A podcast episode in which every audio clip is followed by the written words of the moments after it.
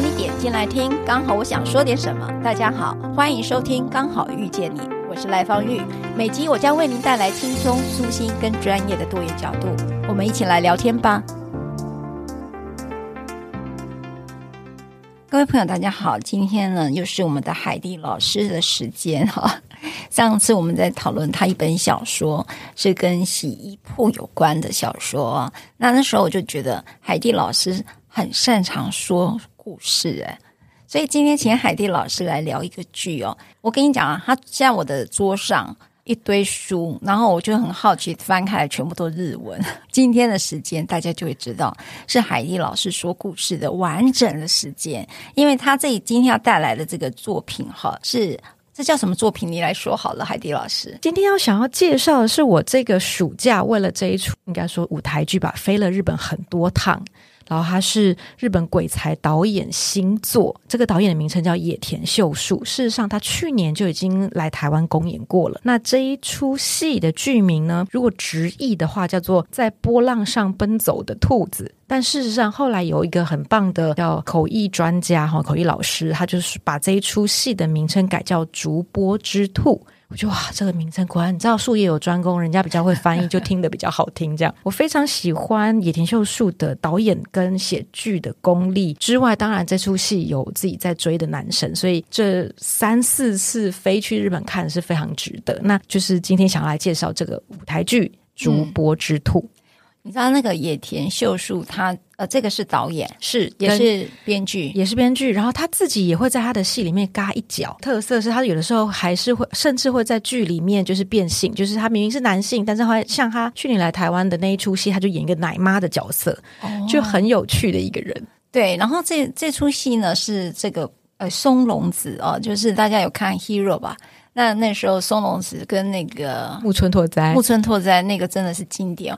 Hero Two 没有加上他，真的差很多，那感觉差很多。嗯、你知道那个海蒂老师真的很妙。我们出国都是去旅游，他不是他为了看剧。其实我在前一次录音的时候，他跟我讲，他去日本看的是宫崎骏的片子。宫崎骏片子他当时是首映，他为了一个首映呢，就跑到日本去。现在呢，他又告诉我说，他又看这个野田秀树的这个剧，然后下个礼拜啊，明天又要去日本看另外一个剧。哇，我不晓得有人看剧是要这样子专程，所以我觉得这是一个我从海蒂老师身上所学的，就是假设它是你体验人生的方式，你就走吧。哦，就一起去吧，哈，好像也不要想太多。看剧如果让他，你现在看不到他的表情，他的表情就是仿佛看到一个小女孩，你知道吗？那个那个火花，你就会看他眼睛四色，就是 join 看剧这件事、哦。那这部剧呢，它是翻啊、呃，应该讲是翻《爱丽丝梦游仙境》的童话故事。它比较像是结合《爱丽丝梦游仙境》这个故事，然后你本来以为进去你是进入爱丽丝的那个梦幻的世界，结果你看到中间，当然中间有一些很虚幻或很虚构的部分，你会带入一个类似好像快要被催眠的状态，不知道他在演什么，然后走到最后，他就结合了一个历史的事件，日本的一个真实的事件。所以野田的魅力跟特色就是每一次你是虚幻跟愉快的进去，但是这是澎湃跟带着眼泪的离开，然后你就会沉淀一下之后跟自己说好，我要再买一张票。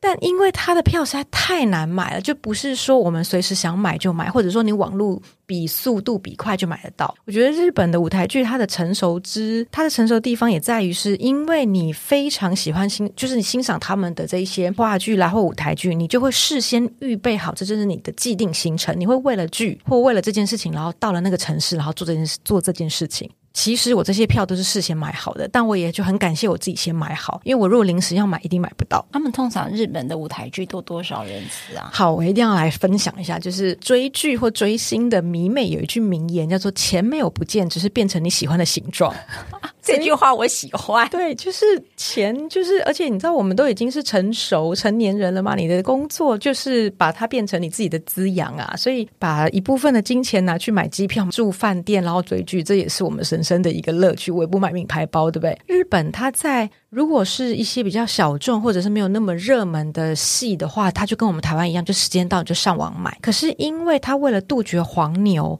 这几年开始。说已经很多年了，行之有年。我也是比较慢入行的迷妹哈，就是日本的那买一些舞台剧或演唱会的票，你得先在某些平台上面先注册登录，储存你的信用卡资料。它是用抽签制的，就是每个人都可以来登记。然后比如说啊，一万个人、两万个人，把它反正不管他就是多少人登记都可以。然后时间到，他就公告谁有抽到，谁没抽到。所以你有钱还未必买得到。抽到之后，大家就会觉得哇，我今年的那个可能我做的善事了，扶老奶奶过马路有福够这样。如果我没有抽到，就会跟自己说，那就是自己善事做不够，要继续做这样。哇，所以他这是一群很铁粉的。是，那很有趣的是，你除了抽票之外，他只是告诉你说你有没有抽到票。然后他的那个票的，比如说我们就讲野田秀树这一出戏好了，他在东京，他分两个等级，S 席跟 A 席，一楼的第一排跟一楼的最后一排。都是 S 席，价格都一样，嗯、所以你当初登记的时候，你就是假呃假设一张票一万二日币，你并不会知道你最后坐在哪里。哦、你要去登记完之后，然后告诉你你有抽，他扣你的信用卡，就抽到票之后，你去超商取票，那一刻你才会知道你坐在什么样的神位。所以有人一样付一万二，他可能坐在第一排正中间；有人要付在坐在最后一排的最后一个位置，都是一万二。一万二就是折合台币多少？两千？呃，现在除以四除以五嘛，除以五，所以现在是零，现在零点二二五，所以这样大概除以四点五除以五的话，大概。数学不好，所以我是心理师，不是律，不是会计师。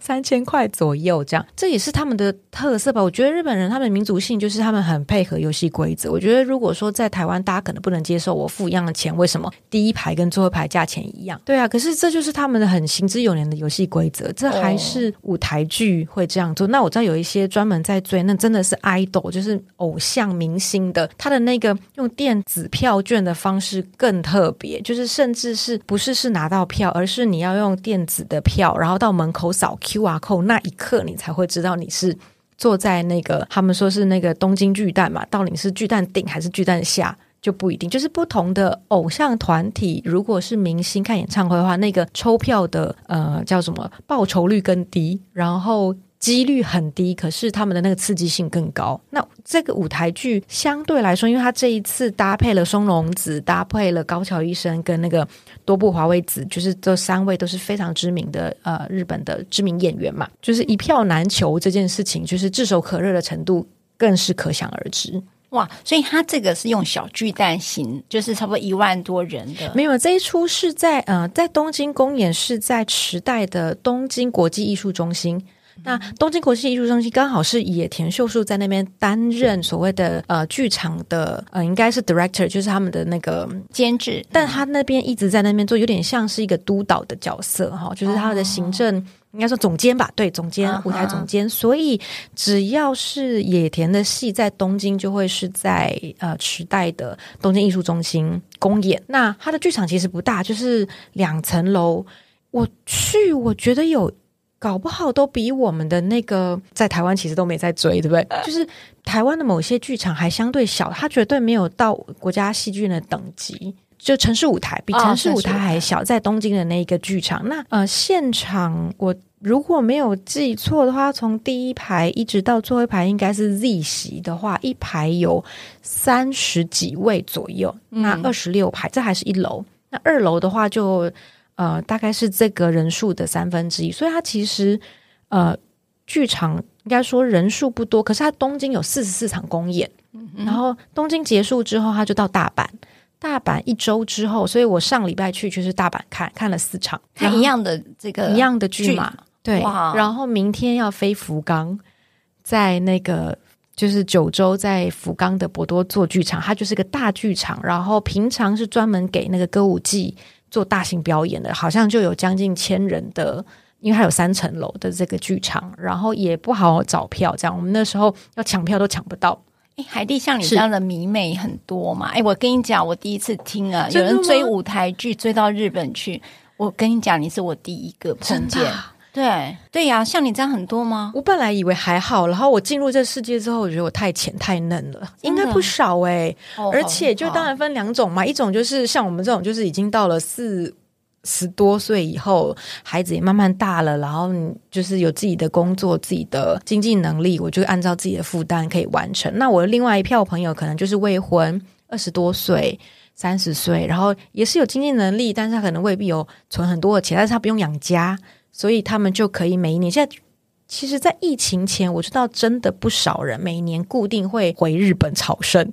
哇就是他们会固定抽票，不论是舞台剧、看电影，还是觉得电影有首映嘛。那日本的明星电影还有所谓的舞台见，嗯，叫什么电影见面会这件事情，所以他们那个也是要另外买票或抢票的。嗯，所以有演唱会啊、舞台剧啊、电影见面会，这其实在台湾不算，它算小众，但不算少数。白，明白。好，各位听众朋友，现在你很幸庆幸的，你买到了这个，抽到了这张票。那那么你这个 S 位呢，你又坐到那个 A Z 前面第一楼，一楼的第三十几个人那里哈。那现在呢，灯光打暗了哈。那么我们进入这个大阪的剧场，然后我们来听听海蒂老师来聊这部《竹坡之兔》。这个野田秀树的监制的一部剧，这一出戏呢，我不知道听众朋友对于《爱丽丝梦游仙境》的印象跟感受。那《爱丽丝梦游仙境》是这样，它的故事其实最早是说，诶，当你在睡眠中睡着了之后，那么你将会在梦境的另外一个世界醒来。所以，我们对《爱丽丝梦游仙境》的故事认识就是以爱丽丝为主。但你有没有想过，让爱丽丝睡着了，她在另外一个世界迷失或流动的时候，那爱丽丝的家人呢？如果爱丽丝是一个十几岁的少女，那他的妈妈有来找过他吗？或者是为什么他会跟着兔子跑？所以其实野田秀树就是从这样的角度开始发想这一出戏。一开始呢，前面登场的，当然主角是高桥医生嘛。那他一开始登场的时候讲了一段非常悬疑跟神秘的台词，其实有点哲学，一开始都没有人听得懂。整个打动我的是当松隆子出场的那一刻。松隆子其实在剧里面他的名称就叫做爱丽丝的妈妈，所以他没有名字哦。他的角色就叫爱丽丝的妈妈。那他登场的第一句话，他就会他的台词是这样说：“他说，啊、呃，像日本人不是离开孩子离开家的时候，都跟家孩子会跟妈妈说拜拜，我出门了。那家人就会说，哎，路いってらっしゃい，路上慢走。所以松隆子就是这样说。他说，いってらっしゃい，いってらっしゃい，慢走慢走。每天日复一日的这样讲，到底这句话我要讲到何时？我再也不讲了。他就带着一个意境，是说我们好像身为家人，对于。 家人之间的离别，每天就是理所当然跟你说拜拜，然后就送走你。可是我有没有想过，我可能是最后一次跟你道别？原来就是当爱丽丝的妈妈送走爱丽丝之后，爱丽丝再也没有回来了。爱丽丝的妈妈就是松隆子，她就进入了一个每天在寻找自己小孩的心境里面。那他都到了这一个所谓的儿童遗失中心去找他的孩子，就发现说有好多人爸妈都在找自己的孩子，然后他们的孩子回来，可是自己的孩子却回不来。那故事就这样开场了。所以这个故事有一点像是，当爱丽丝不见了，她到底跑去哪里了？然后野田秀树其实就是绑着说，其实爱丽丝不是跟着兔子跑了，而是兔子这只白兔是绑架她的人。所以爱丽丝不是不回来，她是回不来。那他在这个故事里面，他就进入了那个梦游仙境，然后。呃，他们就一样嘛。我们对《爱丽丝梦游仙境》不是印象当中，就是爱丽丝会喝那个有点像毒药的东西，然后身体一下会变大，一下会变小。所以，呃，她就在里面迷幻的想办法，一下变大，一下变小，然后一一下子，呃，跟在梦游仙境里面的军人也好啦，很多角色配合他们的生活，他就是想回家，可是他怎么样都没办法回家。呃，所以他这个剧场就是不断，这个剧组就是不断的交叉，一下有妈妈的视野。一下有爱丽丝的视野，一下有兔子的视野。这个剧走到后面，你会发现说，原来野田秀树他想要讲的是一个发生在日本真实的故事。他如果有兴趣，可以自己上网去查哈，它叫做北朝鲜拉致事件。拉是推拉的拉，致是然后一个扑的那个字啊。拉致的汉字其实就是绑架的意思，然后就是日文的绑架的意思，在。日本的应该说，在一九七七年代底到八零年代，在日本的很多城市就发现很多的日本人不见了。那后来被发现说，这些人其实是被北朝鲜的特务给绑走了。那曾经有一个叛逃或者是脱逃的呃北逃北朝鲜的这一个叫做特务，他就说，其实他们曾经绑了一个十三岁的女孩，叫做横田惠。慧是智慧的慧，他们绑了这个小慧，小慧当时十三岁。那他们绑架这些日本人干嘛呢？他们绑到朝鲜去，请这一些日本人教朝鲜人或教这些特务日本的生活的风格啦、风俗啦，然后教日文。这样，野田秀树就把这个绑架事件跟《爱丽丝梦游仙境》的爱丽丝被绑走了写在一起。那在最后面他的剧情的结束，一定要来分享这一出，是因为我觉得任何的妈妈或爸爸，你在面对你自己的孩子要道别的时候，那个情绪的纠葛都会被这一出戏给打中。这样真实的故事是。小慧其实从来没有机会到家，从来没有回来，她就一直可能不知道现在到底人是活着还是死了，也不知道哈。就是在北朝鲜这样。真实的事件是，小慧的爸爸妈妈，爸爸已经在二零二零年还是二零二一年，已经八十几岁就过世了，妈妈可能还活着，可是她一直心心念念，她一直期盼着她的女儿会回家。对她来讲，就是她女儿在十三岁的时候，然后送走她，然后晚上一直开着灯等门，等不到人。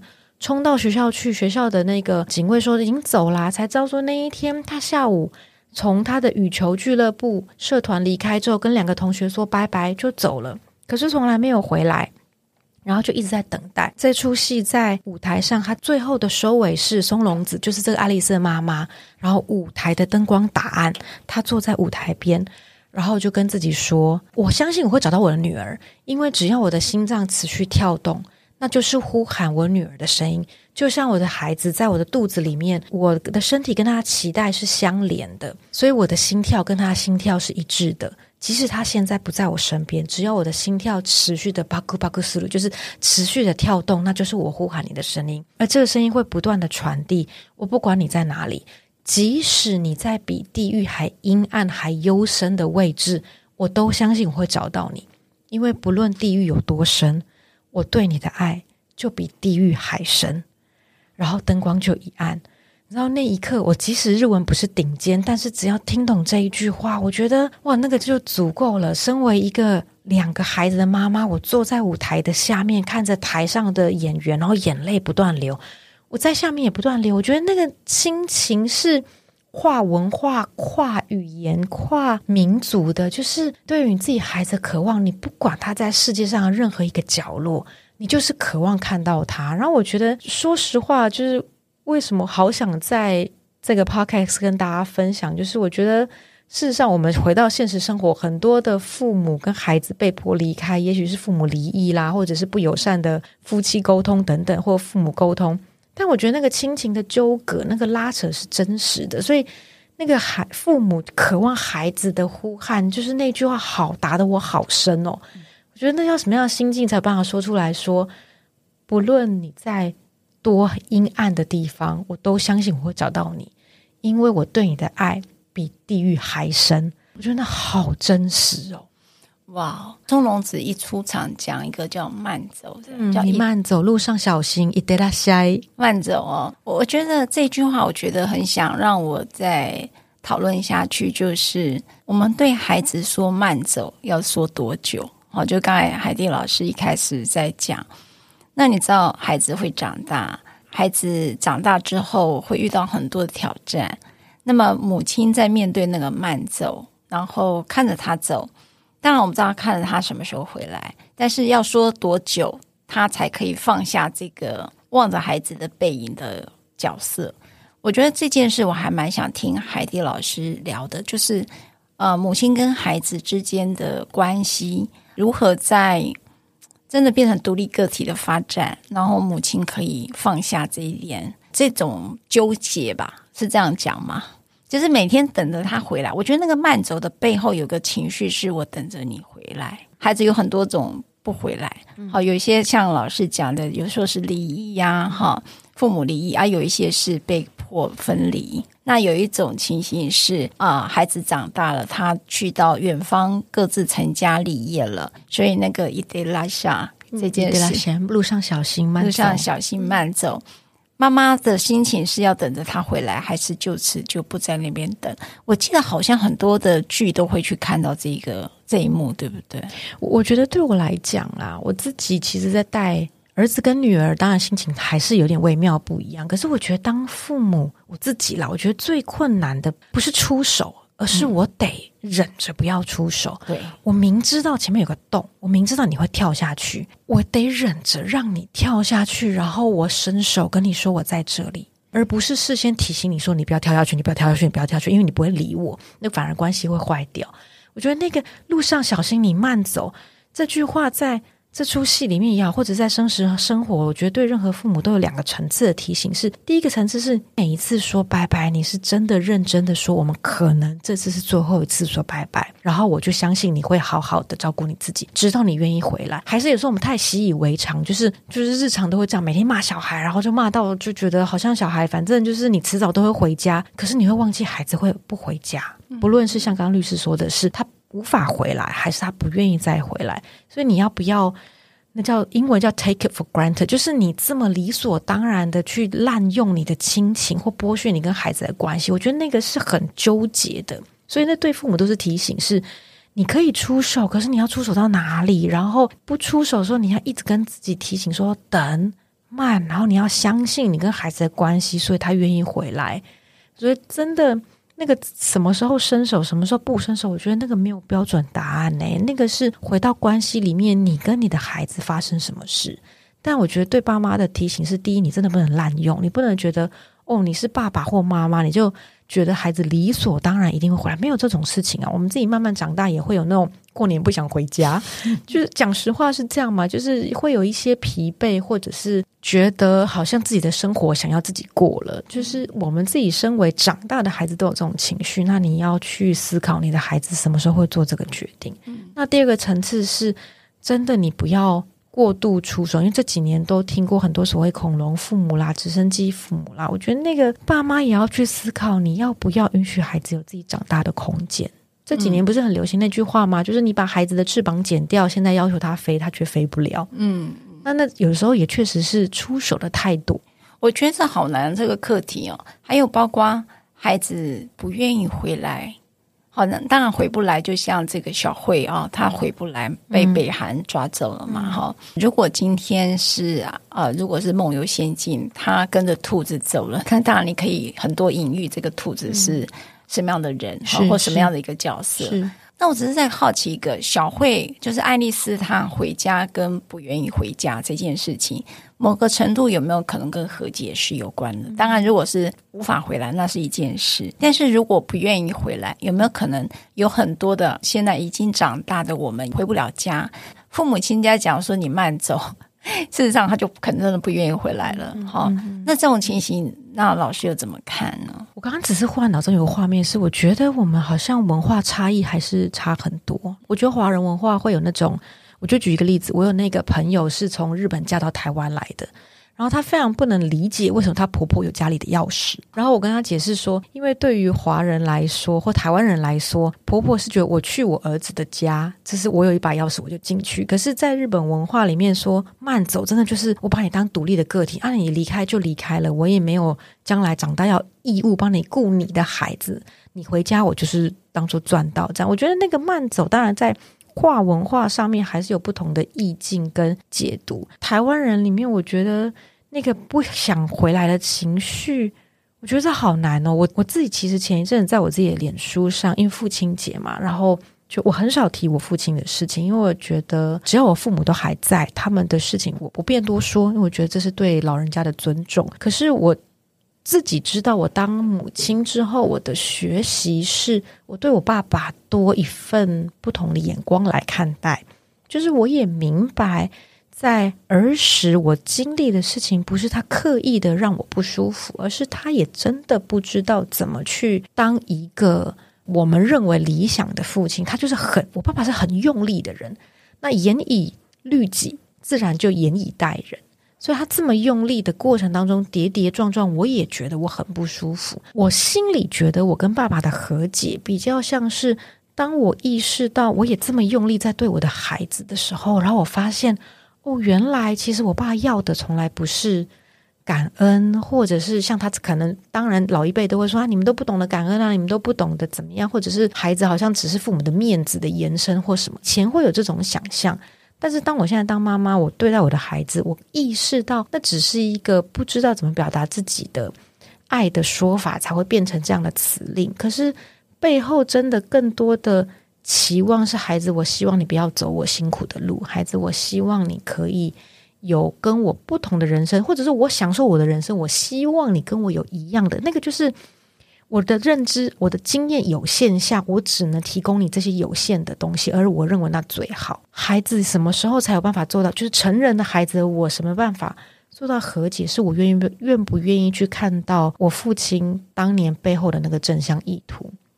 如果我不愿意看到，那我永远没有办法和颜悦色的回去跟他说话。那那一关是得回到自己身上。诶，我觉得我算幸运，是我父母都还在。我不用等到生离死别才遇到重新要整理自己。我在我孩子还小的时候，我有机会做大量的整理，然后自我觉察，然后我还有机会去修复跟他们关系，或者是可能对我爸来讲，他从来不觉得是修复，是我觉得在修复。我觉得有时候是这样，就是老一辈甚至不知道我们对他们有这些情绪。其实你知道，我觉得这段还蛮重要，就是说，当一个父母啊，好，尤其是母亲教孩子慢走，一路小心的时候。呃，是带着祝福，那当然你也听见了，带着担心，好，所以一路小心，也带着你得要放他走，你再怎么担心，你也得要让他走，好，所以我觉得那一幕让我感受到就是一个关系。你知道，我们呃前几天在讲法律，家事法有个特色，它是情感情绪的法律，也就是说有一个说法哈，有一最近有一本书就在提啊，所有的刑法那些罪呀哈。都是人觉得恶心的情绪，哈，主流上认定的恶心，哈，把它变成了一个法制化的过程。所以呢，所有的刑事案件都是带着主流的集体意识认定恶心的情绪所写出来的法律哦。那你知道哈？那你回到我们讲家事法，就是像刚才呃海蒂在讲那个慢走的那个意思，就是我的关心，我的关系里面带来的归属这件事情跟情感，就是家事法的核心。就刚才讲了，孩子，你什么时候让他走？你期待的回来，那那个回来跟回不来这件事情，就也有法律了。你回得来却不回来，那就跟我们法律上的抚养是有关的哈，跟遗弃也有关。那你回不来，就跟呃所谓的虐幼罪啦、绑架子女 kidnapping 啊，如果大家常听的哈，那这个大概你就会比较理解到，这跟我们的家事法就很有关联性哦。所以我只是说，想借由这件事说，法律其实它是维系的人的故事在走，所以我觉得故事很重要。那么你会是说慢走，等待孩子回来的母亲的那个背后是祝福多于担心，还是担心多于祝福？那么这个担心的时候，你能做什么？好像也不能做什么。我我觉得现在很多的老先生、老太太都在等。自己的年轻的孩子，成家立业的孩子回到家里，可是他们总是不想回家，因为你回来就会唠叨嘛，嗯、就是说好了，你就觉得我没用了嘛，你就不回来哈，就是大概也会有类似这样的一个议题。可是成年的孩子想回来回不来的原因是很不舒服，就所以这个到底要怎么去经营一个老后的亲子关系？恐怕也是一个还蛮蛮重要的一个议题啊、哦。那最后一个就是，呃，松隆子讲了一个是，是我对你的爱有地狱有多深，我就永远比他还深，比地狱还深。嗯、也就是爱一定会超越恨。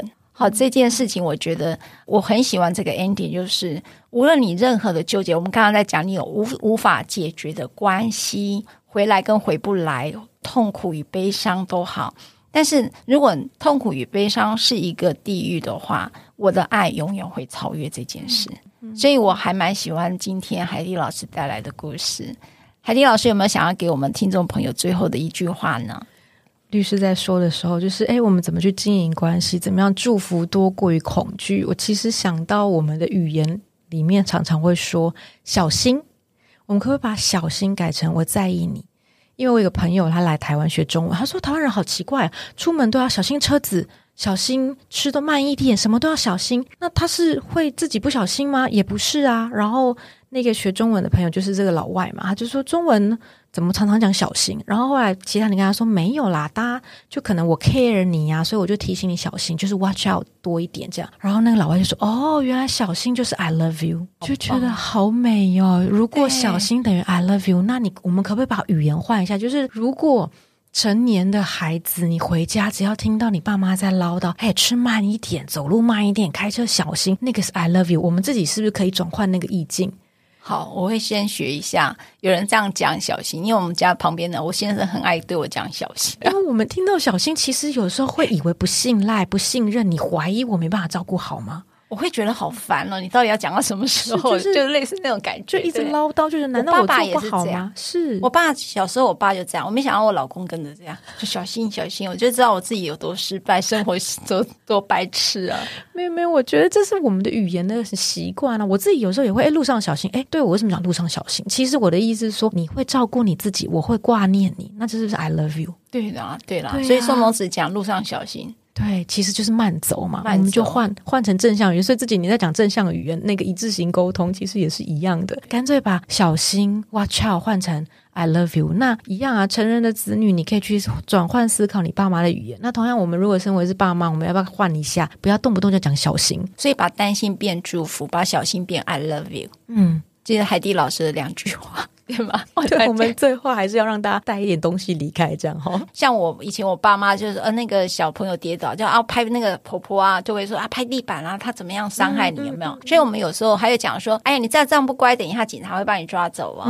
我们有很多恐吓式的语言在我们的教养当中啦。所以呃，松隆子讲慢走路上小心，意思说我会。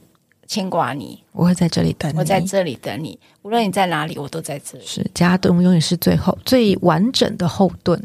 对，所以有时候语言也带来一些暗示，是，所以也请，呃，我觉得如果你不论你在哪个位置，这个这句话，我觉得是一个蛮好的题。哦，海蒂老师，你小心啊！听起来就怪怪，就是，但是换成方玉律师，I love you，哎，听起来有没有不一样？有，就说我支持你，我在这里，我在这里啊，我知道你辛苦了，嗯，我喜欢你，如果这样讲，我会很高兴。他说，赖律师。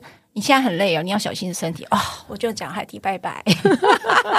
所以真的就是把它换成祝福跟相信，多过于出于恐惧。哇，这好心理学哦，这这这这需要需要需要的哈。的嗯、我想今天谢谢老师啊，我觉得从这个剧里面会看见一个海蒂的视角。